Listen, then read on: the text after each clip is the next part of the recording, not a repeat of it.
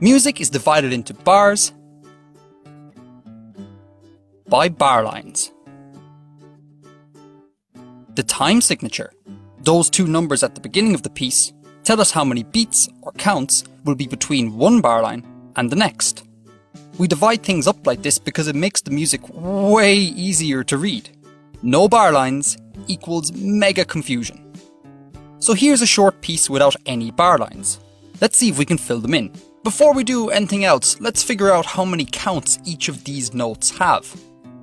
In the last video, we learned that all crotchets have one count, all minims have two counts, and all semibreves have four counts.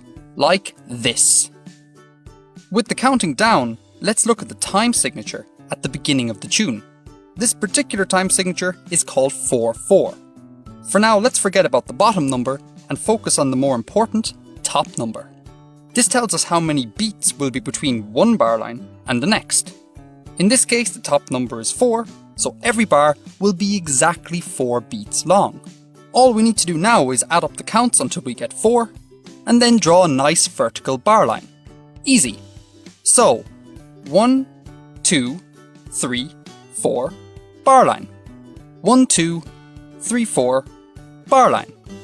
1, 2, 3, 4, bar line. And finally, 1, 2, 3, 4, bar line. Now, because it's the end of the tune, we need to add a special type of bar line to show that we're done. It looks like this, and we call it a double bar line. There you have it, we've used a time signature to draw in some bar lines and make some bars.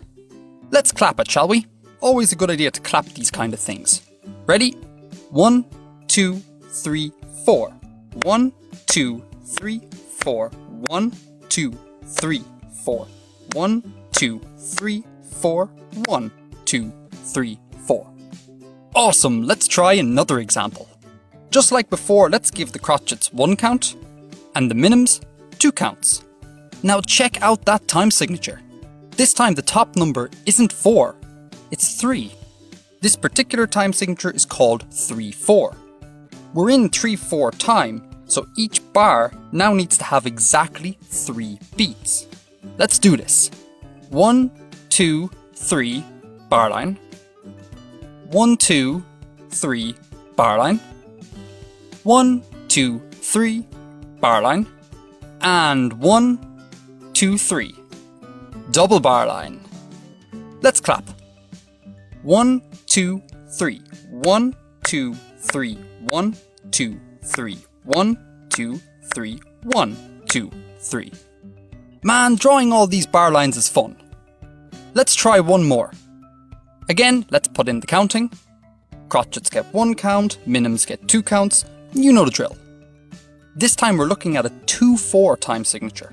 2 is on the top, so every bar needs to be exactly 2 beats long. 1, 2, bar line. 1, 2, bar line. 1, 2, bar line. And 1, 2, double bar line. Clapping? But of course. 1, 2, 1, 2, 1, 2, 1, 2, 1, 2. And we are done. Music quiz. Here's a tune with all the bar lines marked in. But bar 3 is missing notes. Check out the time signature and let me know below in comments what sort of note or notes you think could go in that empty bar. Happy music theorying everyone!